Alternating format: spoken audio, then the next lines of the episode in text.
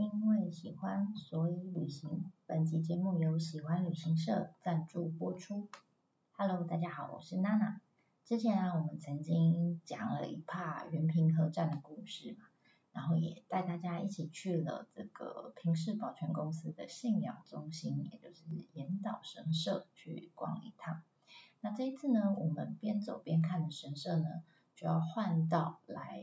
到这个原氏保全公司的信仰中心，也就是我们前面几集在介绍这些元董啊、元义经啊他们这些重要人物的时候，常常会出现的一个取景地，叫做镰仓的鹤冈八幡宫。那呃，如果你是第一次听娜娜的节目的话，这边稍微跟您说明一下，呃，我们的边走边看片的内容呢，主要是之前在出团的时候会带着团员们。呃，一边走一边看，然后一边做解说的一个内容笔记。那如果你是还没有去过鹤冈八幡宫的人呢，建议你可以先听听看这一集的内容，然后以后实际有机会可以到现场去的时候呢，也建议你可以带着这边的内容呢，一边听一边走一边看。那如果你是已经去过的人，那也可以好听来当做就闭上眼睛想象自己好。回想一下自己当初在这个呃鹤冈八幡宫玩的时候的这些旅游回忆。好，那我们一样在进到这个一个神社之前啊，依照惯例，我们还是会介绍一下这个神社的主人是谁嘛，对不对？所谓的主人就是呃这个神社里面祭拜的这个主祭神到底是谁呢？那如果你之前有听过娜娜在讲一个神社的那一集。有到底有什么神社？什么神社怎么分？哈，你大概就知道哈。你看到宫啊，什么什么宫，什么什么宫，明治神宫哈，宫这个字的时候，你大概直觉就可以猜到说，哦，那这边的主人呢，应该是跟天皇家是有关系的啊。没错，在鹤冈八幡宫的这个本宫里面呢，它祭祀的神呢，主要有三个啊，分别是应神天皇、比卖神跟神宫皇后啊。这些呢都是呃天皇家的祖先神呐，那其中的一个比麦神哈，它通常是指的是呃他们的主祭神哈，就是主人的呃可能是老婆或者他的女儿啊，还没有特定的一个某指的某一个女神啊，所以他们其实现在还在研究，哎，到底这个女神是谁？那除此之外呢，另外剩下两个神就是比较主要的，一个叫应神天皇，一个是神宫皇后。这两个人呢是一对呃充满神话色彩的母子啊。据说啦，呃，应神天皇是日本史上的第十五位天皇，好，时间点呢大概啊只能大概抓个大概，落在西元大概一世纪的时候。那虽然呢他曾经哈他的名字应神天皇这个这个名字曾经出现在日本一些比较著名的史书上面，像呃日本书籍上面。但是呢，实际上到底啊有没有这个天皇存在？目前在学术上面也没有很足够的证据来做佐证，所以他们也还在争论。那所以我们就当成神话故事来听一听，因为我觉得蛮有趣的哈。因为据说啊，这个呃应神天皇他的老辈，他老爸叫众哀天皇，那他妈妈呢就是这个神宫皇后啦。那这一对夫妻啊，可说是这个。当时武林上面的鸳鸯，鸳鸯大道嘛没有，鸳鸯神仙哈，他们就到处打仗哈，然后呢是武林高手这样，那他们一这一对夫妻就一路打打打，曾经呢还打到了朝鲜半岛去，那当然当时呢可能叫新罗百济这样子，那打到一半呢，忽然之间啊啊这个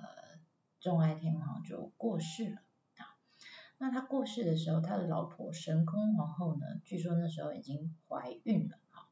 那身怀六甲的这个神宫皇后呢，打算呢，虽然老公过世，她打算呢完成她老公的遗愿，也希望完成他们两个共同的目标，所以她决定啊继续征战朝鲜啊。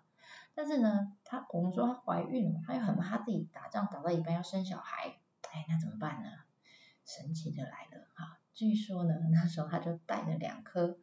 呃延伸魔法石，延伸魔法石是我取的名字啊，叫延后生产魔法石。那实际上呢，当然你找他的故事哈，这些神话故事里面的确有两颗石头，有名字的哦，一个叫月岩石，哈，日月的月，延后的延，月岩石。然后另外一个呢叫镇怀石，呃，镇守的镇，怀抱的怀，啊，镇怀石。那我自己帮他们取名叫延延后生产魔法石，好不好？那当然用来干嘛？延后小孩出生的日期。那如果你是女生的话，嗯，我不知道你有没有经验，好像我之前如果呃，比如说要去海边玩，或是想要泡温泉，好等等，我就很怕那个来啊，那怎么办？可能就会去呃这个药局或者医院去跟医生要那个延经药，有没有？我不知道大家有没有有没有吃过啊？类似这样子的概念。所以你知道这个呃神宫皇后呢，带着这两颗延伸魔法石已经够神奇了哈。更夸张的是，我觉得更更有趣的是，据说啦，啊，据说他真的哦，就靠着这两颗石头呢，就把这个生小孩日期往后延了，延到他打完仗以后他才生。那据说他生下来的那一天，大家仔细听哦，生下来那一天呢，刚好是他老公过世后的十个月又十天，他就顺利生下了他的小孩，叫应神天皇。大家听到那个关键的时间点吗？老公过世后的十个月又十天，我说这时间点是不是有点奇妙啊？你自己想啊，我不说。好，那附带一提啦，据说还有更神奇的，应神天皇生下来之后发现，哦，这个小孩就是有张尾巴呢。那我觉得这些神话越来越扯哈。Anyway，那不管如何哈，应神天皇的确啊。就是在娘胎里面，因为他爸爸就过世了，所以呃他在娘胎里面就当上天皇，所以他可以说真的是天生的啊，生来天子命，对？所以呢呃他们日本人给他一个别称叫胎中天皇。那当然了，他出生后因为他还是昂尼亚嘛，所以不可能治理整个日本哈，那当然他妈妈就会帮忙喽，所以他呃从小到大就是跟着神宫皇后一起呃治理日本。然后一起到处去打仗啊，他从在娘胎里就开始打，打到生出来继续打，哈，所以呢，他就被视为是呃武神啊，武运之神，或是战神，或是胜利之神。那当然后来呢，因为佛教传进来，啊，佛教传进来之后呢，日本人就尊称他为八幡大菩萨，啊，把它当做一个菩萨，菩萨就佛教的用语了，对不对？所以呢，不光啊，只是这个元董。他视为是这个他们袁家人啊，一定要拜的这个式神，也把它当成整个关东的总总怎么讲守护神的感觉。其实后续哈，在元董之后的像北条家啦，或者是丰臣秀吉啦、德川家康啦，啊，还有一直到德川幕府的各个将军们，其实他们都很虔诚的信奉这一位战神。甚至哈，我觉得比较扯的是，到现代哦，哦，很近代了，二次世界大战的时候。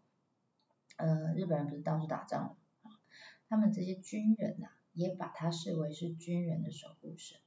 譬如说神风特工队，哈，他们就会在他们基地里面插那个旗子，然后呢，旗子上面就写南无八幡大菩萨，用这些呃旗帜啦，或者是口号啦，哈，来祈求可以打胜仗，这是非常近代的事情。所以你知道，虽然这是神话里的。呃，的一个天皇和一个神，但到现在他们还非常虔诚的在信仰他。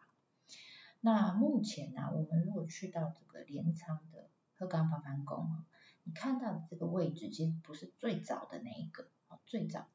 最早是其实不是元董啊，其实元董的祖先啊，比他早了一百多年的一个元氏的祖先叫元赖义。他呢就已经从京都的石清水八幡宫把这个神给。分灵哈，劝请过来，劝请来镰仓。那当时刚来的时候，刚来镰仓的时候呢，其实这个小小的神社叫鹤冈若宫啊。那大概的位置在哪里？不是在现在你去的地方，那是在你现在去的地方往海边走，大概走快两公里左右的那个我们叫有比之滨这个地方。如果你有点印象，这个名词，这个这个地点，我们之前有提过一次。这个地点就是之前袁义经的老婆，我们叫禁欲前，她不是生下来儿子之后被丢到海边去吗？这个就是他儿子被弃婴的地方，就是这个有比之滨。那现在呢，我们看到的这个鹤冈八幡宫啊，其实是袁董他来到镰仓创建总公司之后呢，才把刚刚我们讲在海边的这个小小的鹤冈若宫往内陆搬迁，啊，才把它迁到在现在这个地方。而且它不是搬迁而已，它还把它扩建，啊，把原本的这个鹤冈若宫扩建成上宫、下宫，然后这我们等下呃晚点会讲。然后呢，还盖了这个增建了这个表参道啊，若宫大道，还有圆平池等等哈。那这些如果你有兴趣的话，建议你可以上我方格子的文字文文字版上面，呃，我会贴那个鹤冈八幡宫的境内图啊，你可以稍微做个参考。那当然啦，从以前创建，它真的呃开始盖这个鹤冈八幡宫，大概是一千一百八十年，所以已经九百九百。嗯，差不多九百年左右吧，九百年左右呃盖的这个鹤冈八幡宫，到现在经过这么久的时间，当然会经过一些战争啦、天灾人祸，比如说火灾啦、地震啦等等哈。所以其实跟岩岛神社一样，我们现在去看到这些神社啊，呃，很难是跟一开始盖的时候一模一样。但是还好是他们后来在重建或者扩建的时候，他们其实是会修复的时候，他们是会去参考之前的样式去做，呃，尽可能去做重现的。那当然你现在看到就是不同时代的重建的呃这个建物啦，或者是一些呃纪念品啦等等之类的。好，那按照惯例啊，我们现在要开始逛这个神社的时候，我们通常不会啪就直接杀到神社里头。对不对？我们会从神社外面的这个表参道开始逛起。好，那鹤冈八幡宫的表参道就是位在神社正前方，那边有一条好大好直的道路，叫若宫大道。呃，这条路的两旁哈，其实就是一些店家，是卖吃的啦，呃，卖欧米茄啦等等。那其实呢，在元董来之前，在他开始。扩建之前，这里就原本只是一个弯弯曲曲的小路。那后来呢，是因为他来这边把它扩建增建的时候呢，刚好那个时候是他老婆北条政子怀了大儿子的时候啊，我还怀了大儿子的时候，那所以袁董为了要帮他这个祈求安产啊，祈求顺产，所以啊他就盖了这一条表参道若宫大道。那为什么要盖表参道？因为他们日本人喜欢玩谐音梗，参道啊，表参道的参道跟日本人呃跟女人的产道，生小孩的产道的日文发音是呃一样的，所以他们就是取它的谐音叫上斗。那所以呢，当时他就帮他老婆盖了这一条。那同时呢，这一条这个参道啊，它不是只有盖个短短一条，一直盖盖盖盖。盖到了海边，盖到了有比之滨，也就是原本鹤冈八幡宫在的地方，等于是连接旧的跟新的喽。那所以啊，如果啊，如果你认真哈，你是一个很虔诚的要拜鹤冈八幡宫的人的话，那你就要跑到海边去，从第一个鸟居，一只鸟居，二只鸟居，三只鸟居，慢慢往这个呃内陆走，好，沿着这个参道往内陆走，好，才能走到这个鹤冈八幡宫里。那当然，这三个呃鸟居，你现在去看啊，你会看到哦，它有石头造的，也有钢筋混凝土造的。但其实最早最早一开始在元董新建的时候，它其实是木头造的啊，木头做的。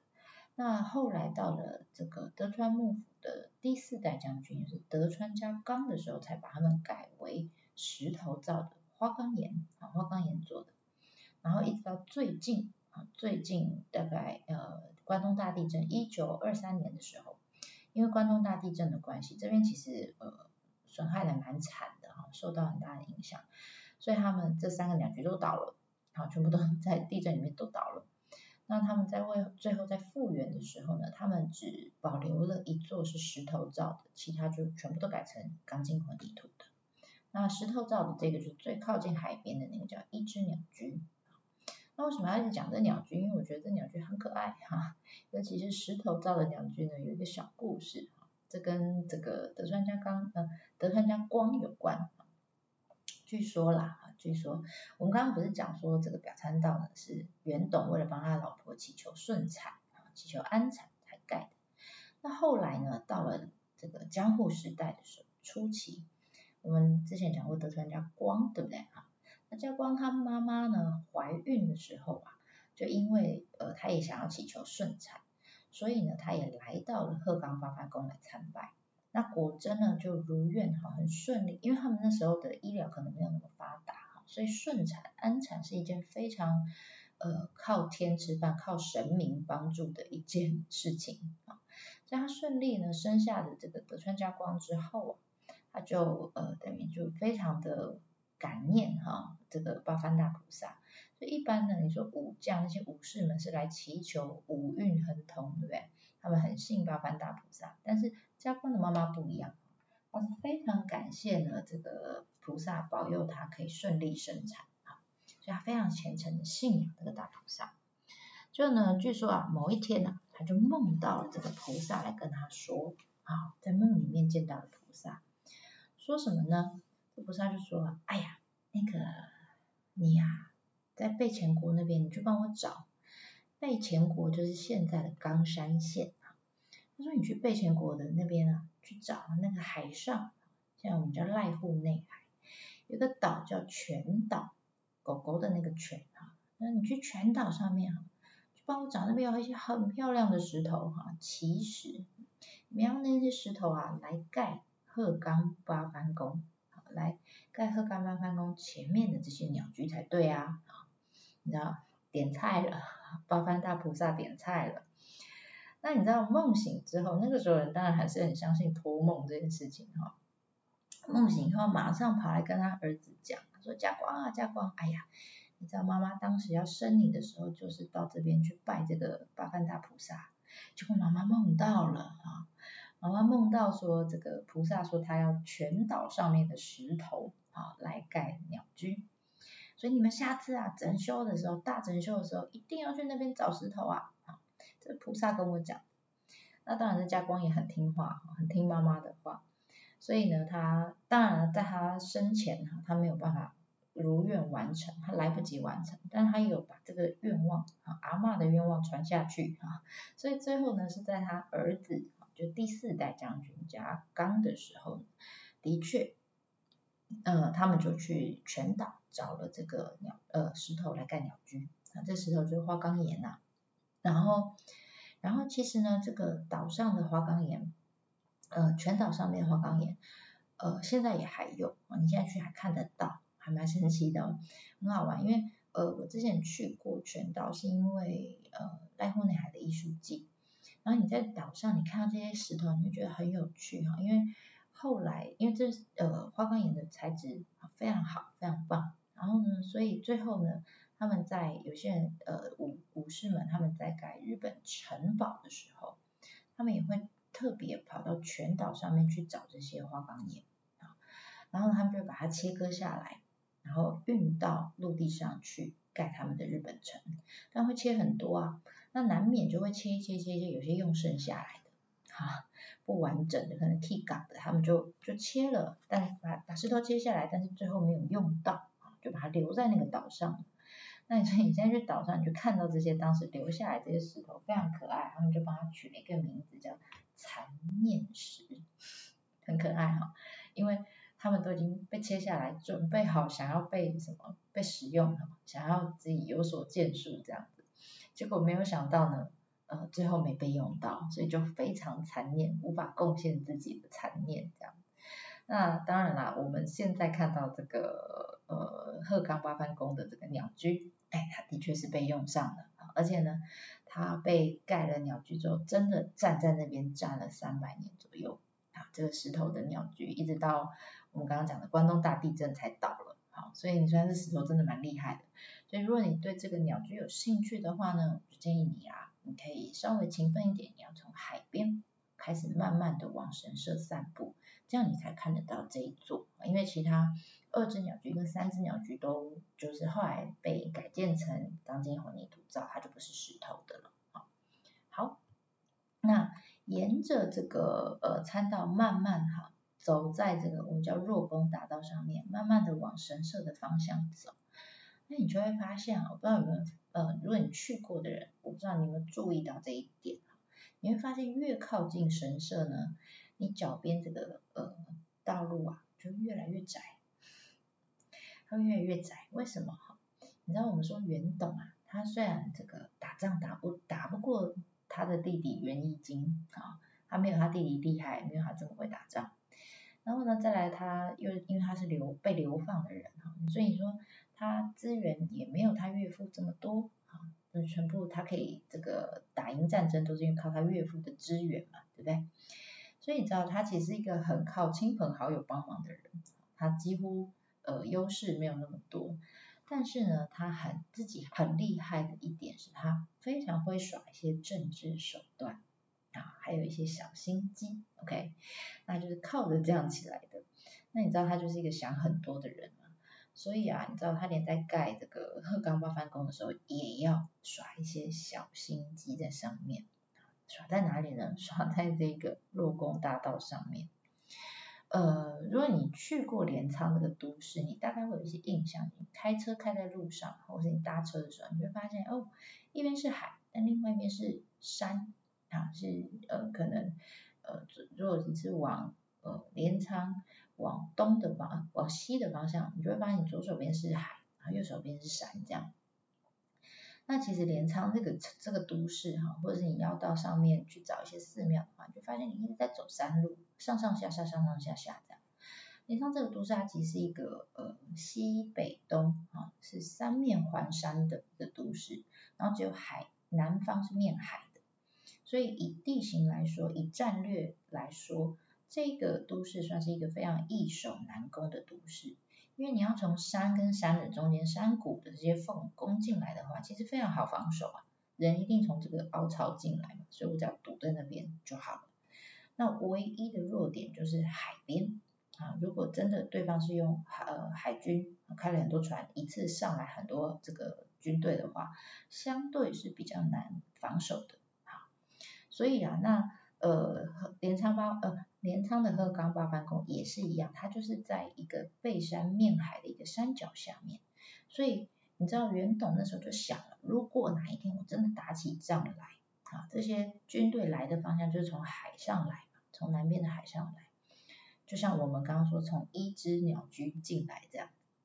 你就想象我们是敌人呐，我们是敌人。所以啊，袁董这样想，他就想了一个办办法，好像我们叫远近法，就是一种视觉上面的错觉。入宫大道的设计是这样，越靠近神宫的时候，路会越窄；越往海边走呢，路会越宽。所以你看，敌人从海边进来的时候，他就会发现，哦，这样子好像那个路看起来，你知道，我才刚下船，还在晕船。就这条路看起来就好长，感觉还要走好久哦，还没打就觉得好累了，这是一个心理作用。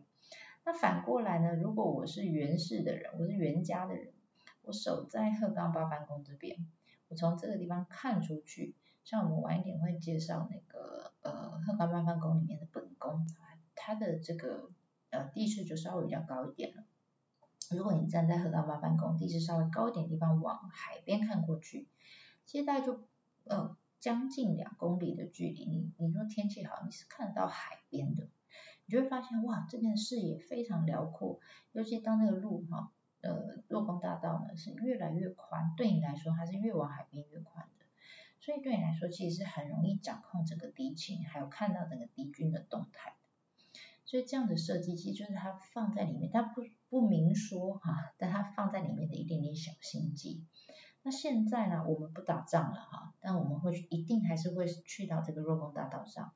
你就说啊，这不就一条路有什么哈？嗯，平常我们都会去旁边的店家逛街买东西这样。但是呢，有一个时间，通常大家都会到这个呃若宫大道上面去走。所谓的上面就是。我们刚刚讲一只鸟居、二只鸟居、三只鸟居嘛，从二开始到三的中中间这一段，好，三就是已经最靠近神社了。从二到三的中间这一段呢，我们叫断阁，啊，它稍微是一个呃比较比旁边的道路稍微高一点的一层，啊，一个步道。通常呢，赏樱的时候，我们就会走到上面去，啊，旁边店家反而都没有人要逛，为什么？因为在这个断阁的旁边两旁种满了染井吉野樱，哇，你就会发现哇，三四月的时候大家都挤在那个上面，然后呢，大家都抬头在拍照，没有人在注意说到底这个路有多长这样啊。那我建议你啊，如果你真的有机会去的时候，当然选非赏樱的时候去了，好会比较看得出来。那你赏樱的时候也可以，建议你拍拍照之后一定好头低下来看一下你脚边的路是不是有越来越窄。啊，是不是这不是你的错觉，是真的啊？这是袁董的设计，好吗？从呃九百年前的设计啊，一定要看一下，体会一下的。好了，那走过这个鸟居呢，慢慢我们走到第三个鸟居了，终于呢进到了鹤冈八幡宫里面。那进来以后，你第一个站在你眼前的就是一座桥，我们叫太古桥，或者我们叫赤桥。这座桥其实不长，小小的。呃，大概十公尺，而且很很那个曲度非常大，所以你一看就知道这不是你能过的桥，太陡了，太陡了。那这个桥的下面呢是有水啊，这个桥的左右两边各有一个池子，我们叫圆平池啊，所以这个桥刚好就在圆平池的交界处啊。那你我刚刚说这个桥一看就知道你不能走，你说啊，那我怎么进神社里啊？没有关系，哎，旁边有两座啊。比较小的桥是可以让你们走的，让我们这种平民百姓走的。那中间呢，它会把它封起来。比较陡的这座桥呢，跟这个呃，我们之前在岩岛神社讲的那个反桥是一样。这个桥都不是给你走的啦，真的是给神走、给天皇走的。好，所以平常你都不能过的。那通常啊，我们大家就哇，这个不能过，好，闪旁边，好，大家就团员们就会往旁边走，然后绕过这个桥之后，一直一直往本宫冲，哈。可是我会建议大家这里稍微稍微停下脚步看一下，好看一下，因为旁边有两个非常漂亮的池，我们刚刚讲叫圆平池嘛，那一边呢叫做圆式，一边叫做平式，那这时候我都会考考大家，呃，有一边是圆嘛，有一边是平嘛，哈，那里面呢这个池子里面通常就有几个小岛啊。那这几个人工的小岛，你如果不在现场或者你没有去过，建议你可以去我方格子上面有那个神社的境内图，上面它有一把岛出来，你可以用这个来判断。建议你可以用这些岛来判断一下，哪一边是圆式的，哪一边是平式的。大家有猜出来吗？建议你可以数一下哈，这个池子里面到底有几个岛？你如果进去仔细看的话，认真数，哈，认真数的话，进去的右手边那个池子里面有三个小岛，左手边有四个小岛。那这时候如果你很聪明，就知道，哎，又来，又是谐音，对不对？三什么意思呢？三跟生产的产都是念上，象征的什么？多子多孙多福气。那四呢？四个岛象征死死亡，象征灭亡。所以啊，我再问你一次，右手边有三个岛，左手边有四个岛，哪一边是圆式，哪一边是平式？应该就知道了吧？当然，三个岛的那个是圆式啊，啊，就右手边的嘛，因为这里是元氏当家的镰仓，对不对？那你说没事，人家平视都已经被你逼到全家都跳海自杀，你这边干嘛还做一个平视的池子？就是要再诅咒人家一下才甘心啊！硬是要在上面用四个岛，好，我觉得嗯蛮有趣的。而且如果啦，如果你在夏天，夏天大概七八月的时候去的话，你可以再看一下，那池子里除了池子里面除了岛之外，还有莲花，而且花的颜色还不一样啊。原氏里面呢，我们说原氏的旗子是白色的，对不对？然后平氏是红色的，它就硬是要在原氏的池里面种白色的莲花比较多，啊平氏就种红色的莲花比较多。你看日本有多细心啊？那诅咒人家是很细心的，连花的颜色都要跟这两家人的旗帜颜色做搭配，我觉得蛮酷的。所以其实这个岛，呃，这两个池啊，蛮蛮漂亮的啦，好，蛮漂亮。那呃，当然我们之后再介绍，就是这池子旁边有些地方可以休息，然后让你去赏花，或是在那边来个呃贵妇下午茶，好，这个我们之后会再说。那因为碍于时间的关系啊，我们这次大概只逛到这两个池，啊，那其他的内容呢，我们就留着下次再讲哦。好，那我们就下次见啦，电话马丹呢。